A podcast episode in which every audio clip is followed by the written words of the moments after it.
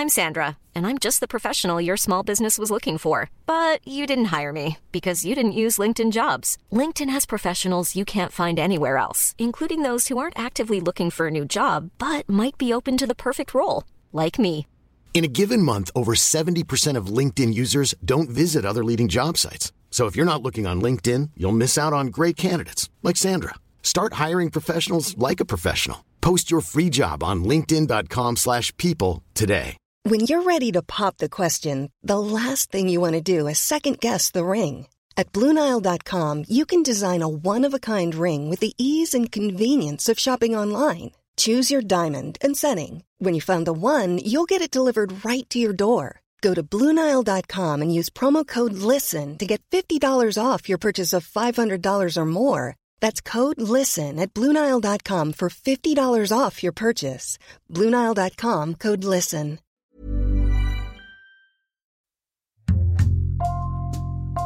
Bonjour, c'est Jules Lavie pour Code Source, le podcast d'actualité du Parisien.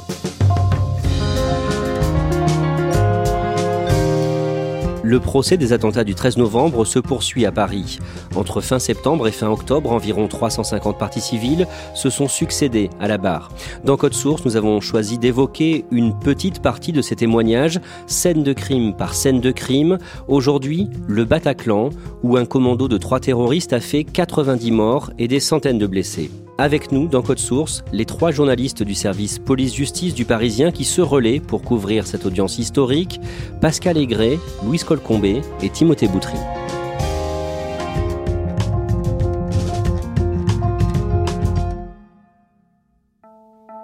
Le vendredi 17 septembre, un policier de la brigade criminelle qui a supervisé les constatations vient raconter comment ce travail a été effectué. Timothée Boutry, il explique que la méthode utilisée était celle qui s'applique au crash aérien.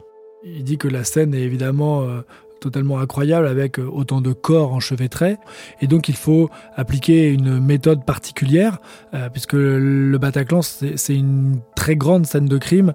Donc il y a beaucoup, beaucoup de zones à explorer, à passer au peigne fin. Et donc le Bataclan va être euh, divisé en 11 zones où chaque enquêteur va récupérer tous les indices qu'il peut. Et c'est uniquement grâce à cette méthode qu'ils vont pouvoir récupérer toutes les informations nécessaires pour leur enquête.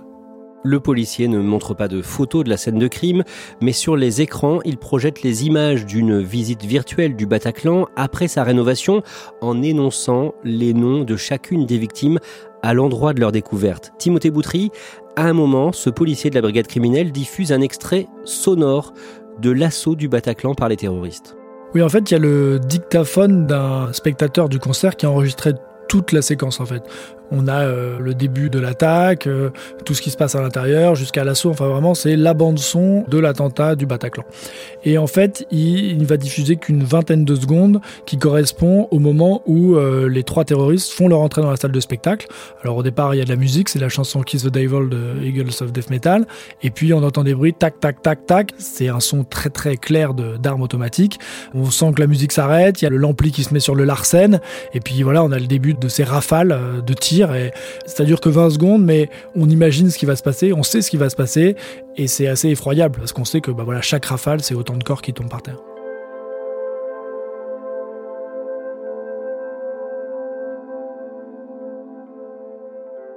Pascal Aigret, le mercredi 6 octobre, vous écoutez le témoignage de Clarisse, 30 ans. Elle avait 24 ans ce soir-là, elle terminait ses études et au moment de l'attaque, elle allait sortir du Bataclan où elle allait sortir du Bataclan avec un copain parce qu'ils étaient étudiants, ils avaient emporté une petite fiole de whisky euh, pour euh, boire pendant le concert et ils sont à sec et euh, ils veulent sortir chercher des bières.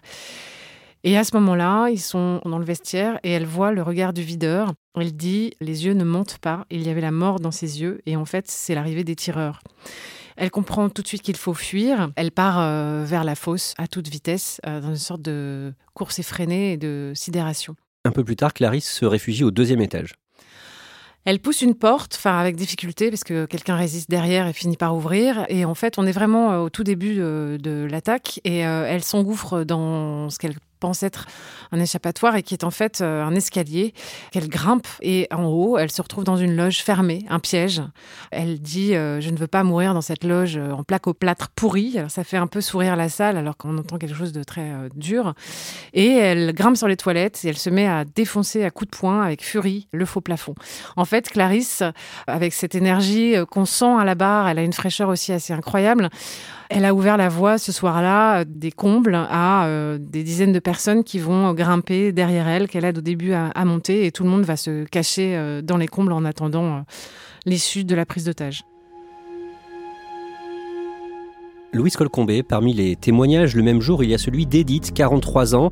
Edith s'était cachée au balcon sous des strapontins, recroquevillée en position fétale. Elle détaille ce qu'elle aperçoit et ce qu'elle entend. Elle est plaquée au sol et elle est toute recroquevillée, donc elle n'a plus que l'ouïe en fait. Elle aperçoit les chaussures en fait d'un des euh, terroristes qui monte à l'étage et qui de là en fait va tirer au coup par coup sur la fosse. Elle, elle a cette odeur de sang et de poudre qui la prend au nez, que tous décrivent très bien, mais elle aussi. Et là, c'est terrible parce qu'elle raconte ce coup par coup et voilà, elle entend un gémissement, elle dit un, gémissement, euh, une supplication, c'est un tir. Un téléphone qui sonne, c'est un tir. Un cri, un tir voilà, il y a un côté inéluctable. elle se dit, on, est foutu, on va jamais s'en sortir. Edith n'a pas été euh, blessée physiquement, mais elle décrit à quel point sa vie a été bouleversée par l'attentat. Oui, en fait, elle a pensé pendant toute l'attaque qu'elle allait mourir, hein, euh, clairement. Elle a été protégée aussi en partie par un inconnu, mais elle se dit, euh, bah, je devrais aller bien, puisqu'en fait, je suis pas blessée. Et elle se rend compte qu'en fait, ça va pas du tout. Euh, neuf jours après l'attentat, elle a envie de se jeter sous les roues d'une voiture. elle se met à boire, à prendre des médicaments. donc, ça va avoir des répercussions énormes sur sa vie, sur sa vie de maman. Elle dit que elle devient une mère fantôme, qu'elle arrive plus à rendre l'amour qu'elle devrait autant à son mari. Elle va perdre son boulot, ce qui va entraîner des conséquences financières, un déménagement de Paris. Elle avait souhaité avoir un deuxième enfant, elle était déjà maman, elle est tombée enceinte et en fait elle se dit euh, je peux pas imposer ça à une mère fantôme, un deuxième enfant. Et donc la mort dans l'âme, comme elle l'a dit à la barre, elle a, elle a avorté. Le lendemain, Pascal Aigret, vous écrivez un article sur euh, les témoignages des gueules cassées du Bataclan. D'abord celui de Pierre Sylvain, 48 ans, le soir du massacre. Euh, lui et son amoureuse Hélène, ils étaient ensemble depuis deux mois, ont tous les deux été touchés à la tête. Pierre Sylvain et Hélène euh, sont euh, dans la fosse au moment où les terroristes arrivent. Au départ, comme tout le monde, ils, euh, se couchent. Et à un moment donné, les lumières se rallument. Il comprend qu'il y a un des terroristes qui passe au coup par coup. Ce qu'on apprend avec le témoignage de Pierre Sylvain, c'est la détermination des terroristes à tuer puisqu'en fait, euh, il visait euh, les têtes. Ce qu'on apprend aussi, c'est ce que font les balles de Kalachnikov. Ce sont vraiment des ravages particuliers. Ce sont des blessures de guerre. Ce sont des balles qui euh, fracassent tout, qui laissent des résidus de limaille, de fer qui peuvent ressurgir des années après. Et ce qu'on voit à travers lui, parce qu'il arrive, malgré sa propre blessure, à sortir Hélène du Bataclan, ils vont survivre tous les deux. Ils vont se reconstruire, subir des dizaines d'opérations. En fait, ce qu'on apprend donc, c'est la force incroyable de l'instinct de survie. Louise Colcombé, autre gueule cassée à la barre ce jour-là, Gaëlle. Gaëlle se souvient qu'elle entendait des Oh mon Dieu au passage de son brancard. Gaëlle, elle a été blessée euh, dans les tout premiers tirs hein, parce qu'elle est au bar avec son amoureux de l'époque, qui est d'ailleurs décédé hein, euh, très vite. Et en fait, elle sent pas sa propre blessure au départ. En fait, elle veut se dégager parce qu'elle est enchevêtrée au milieu des corps parce que tout le monde fait semblant d'être mort. Et elle veut dégager une chaussure. En fait, elle, elle sent qu'en fait, elle a plus de plus de joues en fait. Et donc euh, voilà, elle, comprend qu'elle a plus de visage. Donc on l'évacue, euh, mais elle, s'est pas vue bien sûr. Elle entend ces oh mon Dieu qui sont glaçants. Et ce terme de gueule cassée, c'est la première chose qu'elle entend en se réveillant quand le chirurgien la regarde et lui dit voilà vous êtes ce qu'on appelle une gueule cassée. Gueule cassée, c'est le terme qu'on avait utilisé euh, pour les ces soldats de la Première Guerre mondiale qui avaient plus de visage. Et d'ailleurs elle va expliquer qu'elle va bénéficier de cette chirurgie qui a été un peu inventée à ce moment-là. Elle a subi 40 opérations, elle a 40 ans. Euh, ça n'en finit plus, elle a des infections. Enfin, c'est, à la fois elle a une force qui est vraiment euh, palpable à la barre et en même temps on sent un, peu une forme de désespoir qui est très poignant parce que euh, ça n'en finit jamais. Elle peut pas croquer une pomme. Elle dit mon rêve c'est de croquer une pomme, c'est d'embrasser sans faire peur, c'est de pouvoir voilà ne serait-ce que boire un café sans que ça dégouline partout, des choses de la vie de tous les jours. Gaëlle, c'était vraiment un témoignage très poignant. Timothée Boutry, parmi les témoins à la barre le lundi 11 octobre, il y a Maureen Roussel, 34 ans, une assistante maternelle, qui était avec son mari et une amie le 13 novembre 2015 au Bataclan. Elle parle notamment d'un sentiment de culpabilité. Oui, alors c'est un sentiment qu'on retrouve chez de très très nombreux rescapés qui défilent à la barre. Et euh, Maureen, par exemple, c'est l'histoire d'une de ses voisines au concert qu'elle connaissait pas. Elle dit euh, une jeune fille avec des cheveux clairs, euh, un chandail, qu'elle a repéré au début du concert et qui va prendre une balle très vite et qu'elle va le voir allongé à côté d'elle. Et à partir du moment où il y a une fenêtre pour s'extraire du Bataclan avec son mari, elle voit cette jeune fille et elle se dit est-ce que je sors sachant que j'ai une enfant ou est-ce que j'aide cette personne et finalement bah, je fais le choix de sortir et ça c'est une culpabilité elle n'oublie pas cette jeune fille dont elle apprendra plus tard qu'elle a survécu. Maureen Roussel est une figure connue pour les rescapés du Bataclan. Elle a fondé l'association de victimes Life for Paris. Elle raconte comment beaucoup de survivants du 13 novembre se retrouvaient régulièrement dans un bar euh, assez proche du Bataclan pour discuter. Oui, c'est parti un peu comme une bouteille à la mer. Elle était euh, de retour chez elle. Elle s'est dit non mais ce qu'on a vécu c'est incroyable. Et puis on, a tous envie d'un peu savoir ce que les uns et les autres ont vécu. Euh, elle a mis un message sur les réseaux sociaux euh, très vite. Puis ça s'est fait comme ça, un peu naturellement, spontanément. Et il y a aussi un, autre homme qui va témoigner, qui participait à ces apérothérapies comme il les appelle, qui raconte avoir rencontré sa compagne sur place. Il dit voilà, on a des vies un peu cabossées, mais on se comprend au moins là-dessus. Maureen explique que l'attentat a brisé sa vie. Pendant un an, l'association l'a fait tenir et après elle dit euh, mon corps, mon esprit ont lâché, donc je suis tombé très très très bas. Ça n'allait pas du tout. Son mariage euh, a explosé, sa vie professionnelle est devenue chaotique et elle dit c'est comme si une partie de l'identité se fracturait, comme si on était dans le corps de quelqu'un qu'on ne connaissait pas.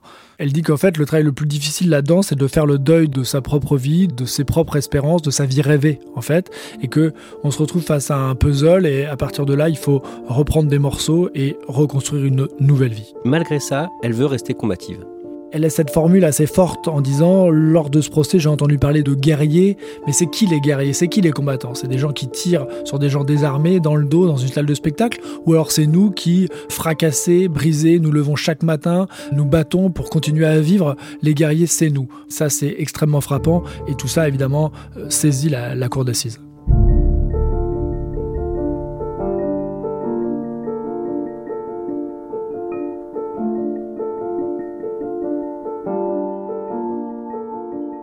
Une scène incroyable est racontée euh, le mardi 12 octobre à la barre par Guillaume.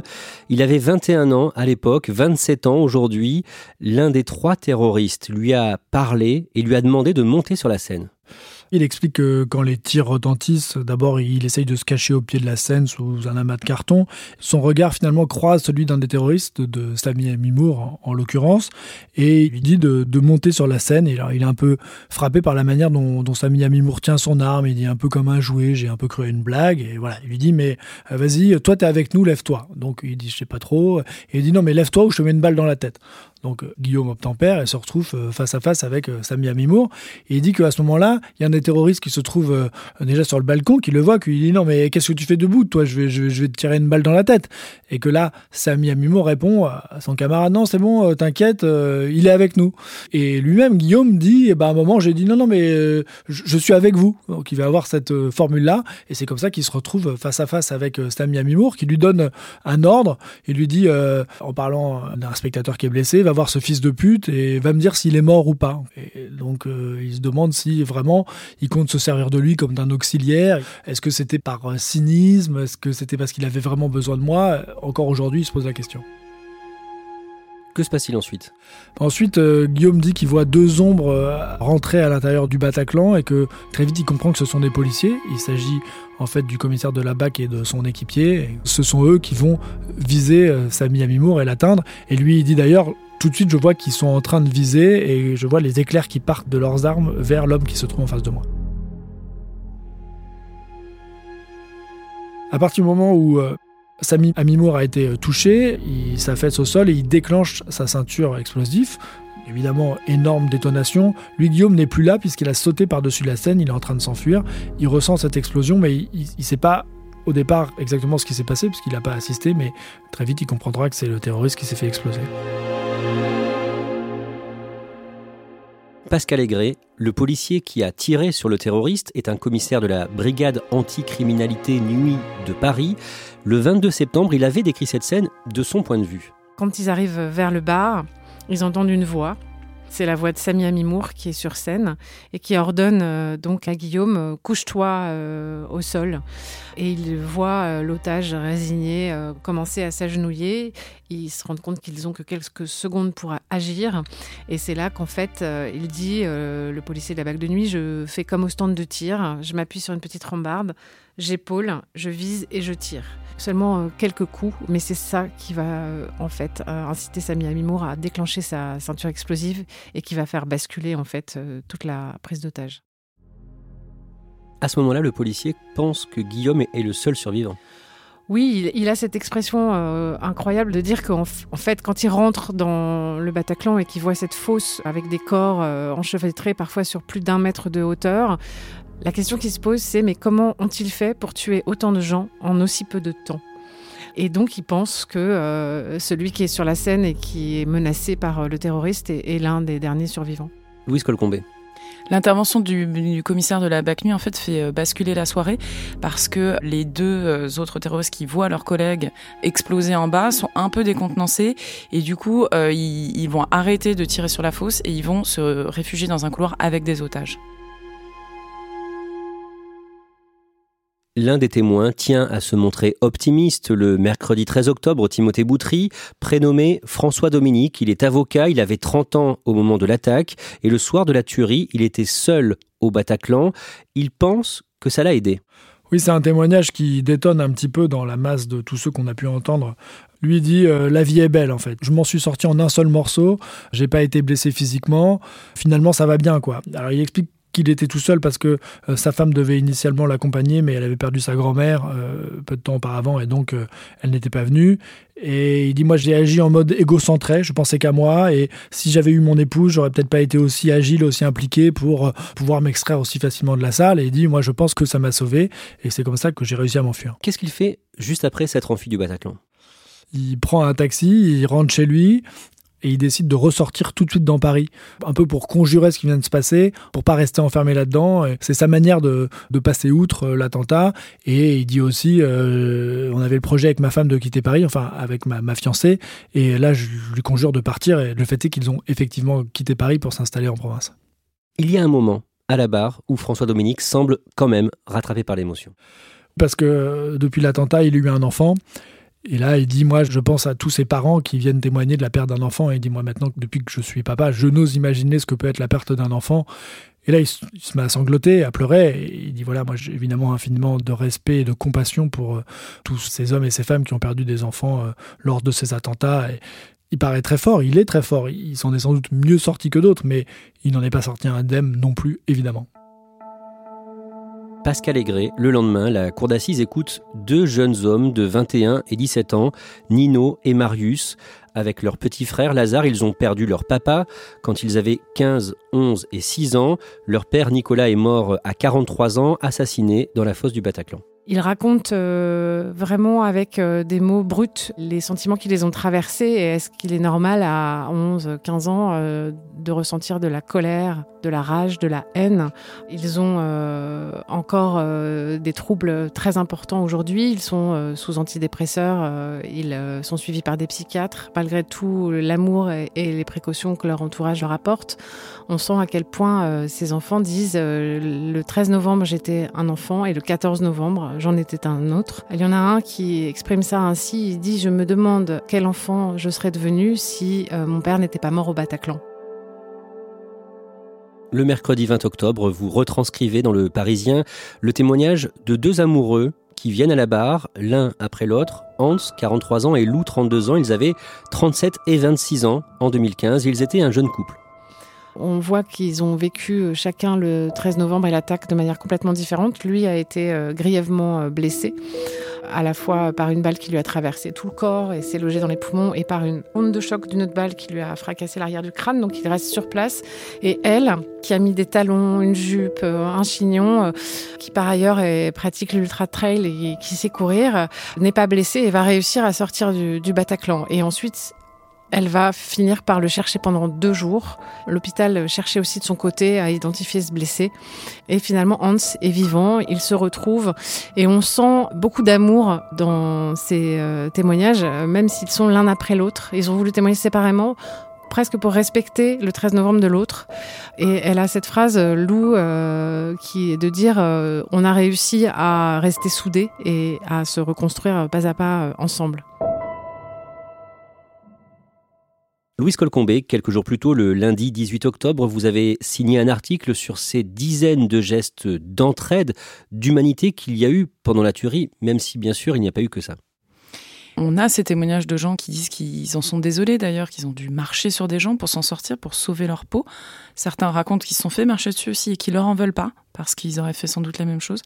Mais on a aussi tous ces petits euh, témoignages qui sont parsemés d'instants d'humanité, d'entraide, une main euh, qui prend une autre euh, pour soutenir quelqu'un qui est blessé jusqu'à la libération par la BRI. Ça va être des regards qui sont échangés, des gens qui se sont inquiétés beaucoup de savoir si telle ou telle personne qui était à côté d'eux pendant le concert s'en est sortie, des gens qui ont repris contact entre eux. voilà, quelqu'un qui protège un autre de son corps en se disant bah peut-être que je vais prendre les balles à sa place et puis ils verront pas la personne qui est derrière moi. On comprend qu'en fait, ce jour-là, il y a quand même eu beaucoup, beaucoup, beaucoup de fraternité euh, qui s'est exprimée. Et ça, c'est aussi très important de l'entendre au milieu de toute cette horreur. À la fin de cet article, Louise, vous citez un rescapé qui compare les survivants du 13 novembre à une famille. Parce qu'en fait, cette solidarité s'est exprimée pendant l'attaque, mais aussi après, puisqu'ils ont tous ce sentiment de décalage que personne ne peut les comprendre, à part évidemment ceux qui étaient avec eux, et qu'ils ont envie de retrouver parce que ce jour-là, euh, ils ont vécu la même chose, que parfois ce sont des gens qui se sont aidés l'un l'autre, ils se sont retrouvés via les réseaux sociaux, etc., et notamment via les associations. Et c'est Nicolas qui raconte euh, très bien comment ça l'a aidé. Il, dit on forme une, famille, une famille euh, cabossée, dans laquelle on peut tous se comprendre et compter les uns sur les autres. Et il dit c'est à la fois terrible et merveilleux d'aimer autant des gens qu'on n'aurait jamais été amené à rencontrer autrement.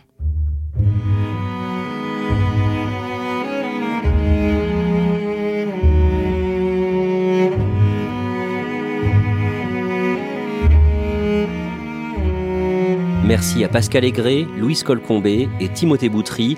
Je précise que ce podcast a été enregistré le 21 octobre. Le Parisien, c'est 400 journalistes mobilisés pour vous informer avec des bureaux dans tous les départements d'Île-de-France et l'Oise à retrouver sur leparisien.fr. Et Code Source, le podcast quotidien du Parisien, est disponible sur toutes les plateformes audio. Cet épisode a été produit par Sarah Amni, Clara Garnier-Amouroux et Thibault Lambert.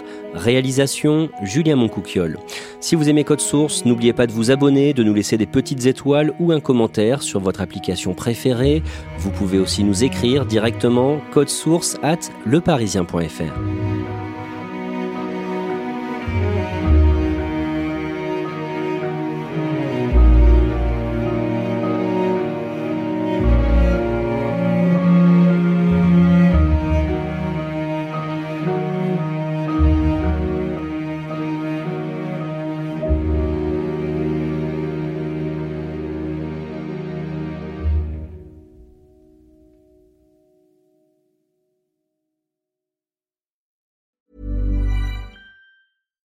Deserves the best, and there's no better place to shop for Mother's Day than Whole Foods Market. They're your destination for unbeatable savings, from premium gifts to show-stopping flowers and irresistible desserts. Start by saving 33% with Prime on all body care and candles. Then get a 15-stem bunch of tulips for just $9.99 each with Prime. Round out Mom's menu with festive rosé, irresistible berry chantilly cake, and more special treats. Come celebrate Mother's Day at Whole Foods Market.